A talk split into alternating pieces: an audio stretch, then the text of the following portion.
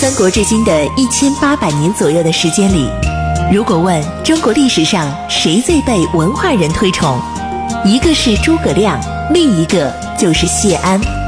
他凭借自己风流倜傥的名士之风，倾倒了李白、苏轼、王安石、辛弃疾、陆游等无数文人。不知谢安，不懂中国文人风流；不读谢安，不知传统士文化渊源。大禹茶馆之乱世名相谢安传正在播出。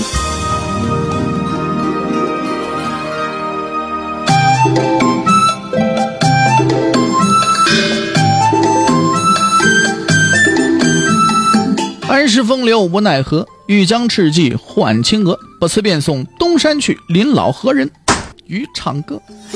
今天呢，咱们继续给大伙儿说乱世名相谢安传。呃，之前咱们说到哪儿呢？咱们把淝水之战前前后后啊，前秦这一边的是吧？到底是怎么回事儿？有多少兵力？哎，怎么安排的？苻坚怎么想的？怎么做的动员？朝臣怎么想的？这些个咱们也都说的差不多了。那接下来咱们这视角往回收啊，有朋友说了，你这段时间说的不像是谢安传，有点像是前秦传。哎，对了，咱们把视角收回来，咱们往南方看，咱们得看看东晋这一边了啊。呃，应该说呀，不管苻坚的大军到底怎么样吧，他的第一个战略目标呢，还是达到了。是吧？什么战略目标？就是健康这一边啊，得到消息了。得到什么消息？前秦号称百万大军，几乎是以铺天盖地之势杀奔南方而来，上至司马曜，下至士族官员们，是好好的又惊慌了一把，吓出一身冷汗。想起上一回淮南之战时那个震恐啊，是来的比较突然，秦军一下子距广陵就一百里了，人们这才觉着火烧眉毛。好在呢，谢玄的反击啊，打得又漂亮又迅速，没多久这阵恐就解除了。不过这一回呢，跟上次还是有点不一样的。怎么不一样呢？上次那危险呢，就在眼巴前儿，敌人在明处，谁都看得见。只要有人能把这事儿解决，那就好了。可这回呢，苻坚弄得很虚啊，这号称百万，一个铺天盖地，你就越是搞不清楚他到底怎么回事了，你心里就越是哎惴惴不安的，你找不着北。而且呢，苻坚这声势这么一造啊，你都没法预料。说哦，他布这么长一条战线，哪一个是他的主攻方向呢？哎，他到底要从哪儿下手呢？前秦最厉害的主力又在哪个方向呢？来，这武侠小说里不经常有这么句话吗？叫无招胜有招啊，对不对？所以有的时候这个虚啊，比起实来，那倒是更有威慑力的。健康上下呢，又是一片惶恐。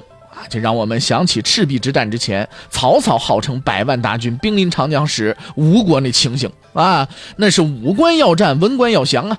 呃，不过东晋和吴国还是有一些不一样的。那个时候呢，东吴呢还是诸侯国性质，可这时候东晋呢却是正经的华夏正统所在，所以这个降的分量跟孙权降曹操那可不是一样的。哎，另外呢，要论起危险性，淝水之战呢也不及赤壁，毕竟那时候曹操已经兵临长江了嘛。不过这时候东晋的朝臣们可基本都是名士文官，皇上司马曜同志也绝没有人孙权那么大本事，咔嚓一把剑拔出来，啪嚓把桌子劈了。我告诉你们，谁要是再敢反对，我剁死他，是吧？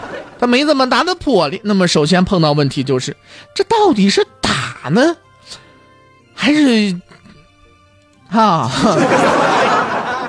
于是呢，所有人就都开始瞧着谢安了，专等着谢安拿主意呢。哎，将当州了其此处。那么面对这样一片人心惶惶，谢安会怎么办呢？一个，他要让所有人都保持镇定，首先得稳住。敌人还没到国境呢，你们都乱成这模样了，那这仗还怎么打？对不对？另一个，他要尽快做出决定，先稳定一下人心。其实咱们说到这儿啊，大伙儿呢对谢安的个性应该都比较了解了。他会怎么做呢？几乎就是我们都可以想得到的，王导的那句“朕之以静，群情自安”，他一向很认可爱，而且一辈子他也都是这么做的。无论是在海上遇上大风浪，差点翻了船，还是顶着杀身之祸去赴桓温的鸿门宴，前者是且或者说是前秦大军打到了家门口，他在健康布置防卫，那不都是平平静静、安安稳稳，该怎么着就怎么着，然后就走过来了吗？是吧？谢安这一辈子仿佛就是厦大毕业的，所以你怎么着都好，但是最好别吓唬他。这个人呐，不吃这一套，桓温就是个例证啊。国学大师张顺辉先生曾经评价说：“是谢安神识沉敏，然极有胆略。”也正是这个意思。谢安很快就做出了迎战的决定，打是必须要打的。应该是在福建的大军还没到淮河的时候，而且他做出这决定的时候，心里也已经有了打算了，因为他得把这个打算去说给司马耀听啊。你光说打，你得有一整套完善的系统才行啊。虽然说目前国家里的事儿他基本上都说了算，但是皇上的工作还是必须要做好的嘛，对不对？这是个领头的嘛，你得让他先稳下来才行啊，得让惊魂未定的司马耀心里边有个底才行啊，相信咱爷们儿一定能打赢那才行啊，是吧？难考谢安是怎么做司马曜的工作的。不过前秦朝臣呐，苦劝苻坚别攻进的时候，那些个什么天时地利人和，他肯定是要淋漓尽致的说给司马曜听的。皇上心里有了底了，这国家他才不会乱嘛。要说谢安的这个表态，最先知道的是谁呢？却是王献之。王献之是他最亲密的这个长史嘛，是不是？也可能啊，是我们王公子心里不踏实，就跟谢安就问起来了，说：“你说这苻坚要是到边境了，您心里到底怎么打算的呢？”于是谢安就很决断的回答他：“啊，可将当州了其此处，我带领国家的中坚力量，在这里了断他。”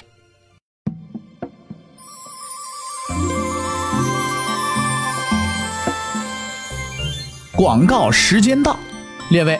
如果您想和茶馆掌柜大禹有更多的交流，劳您大驾，请移步微信订阅号，搜索“大禹茶馆”四个字然后点关注。禹是宇宙的宇，别写错喽。掌柜的大禹等着您。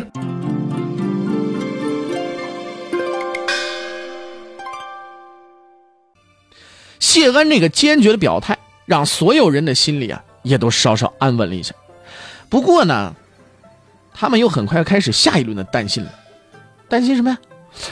人家前秦啊，一百万人，是不是啊？那一人一口唾沫，我们就淹死了，这能打吗？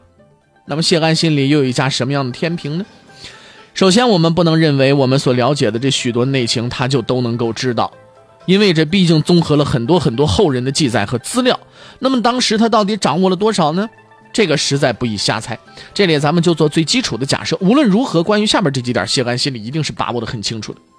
首先，第一个，他知道苻坚这个一百万，他就是拿来吓唬人的。而且，你越是声势造的大，就显得你心里越虚，这是其一。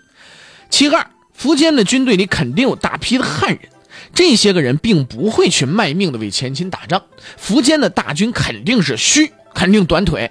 但是到底要有多少虚的成分？这必须要打起来才能看得清楚。再一个，东晋一定要打这一仗，而且一定要迎上去打，不能像当年迷吴国灭亡那时候困守长江，这样国家才有最后的周旋余地。长江这一条线，这是一个盖，过了这杠就完了。最后一个，下游的军力毕竟有限。那么一定就要集中优势迎击他们的主力，这一点在战略部署上是不能失误的。上游有缓冲在啊，那边呢可以暂时不管。那么中游、下游，前秦号称是幽冀之众会与彭城，那彭城这一路要南下。就会跟上回一样威胁徐延两州，直到广陵。而苻坚呢，则是从长安出发，发兵呢向豫州开进。那么，针对这两路秦军，怎么部署进军的兵力呢？必须得有一个正确的判断。一旦说战略部署出了错，那就全完了。但是后来来看，谢安兵分三路，最后向寿阳集结。苻坚的这个幽蓟之众，正是谢玄这一路主力迎击的第一个对象。这个判断无疑是正确的。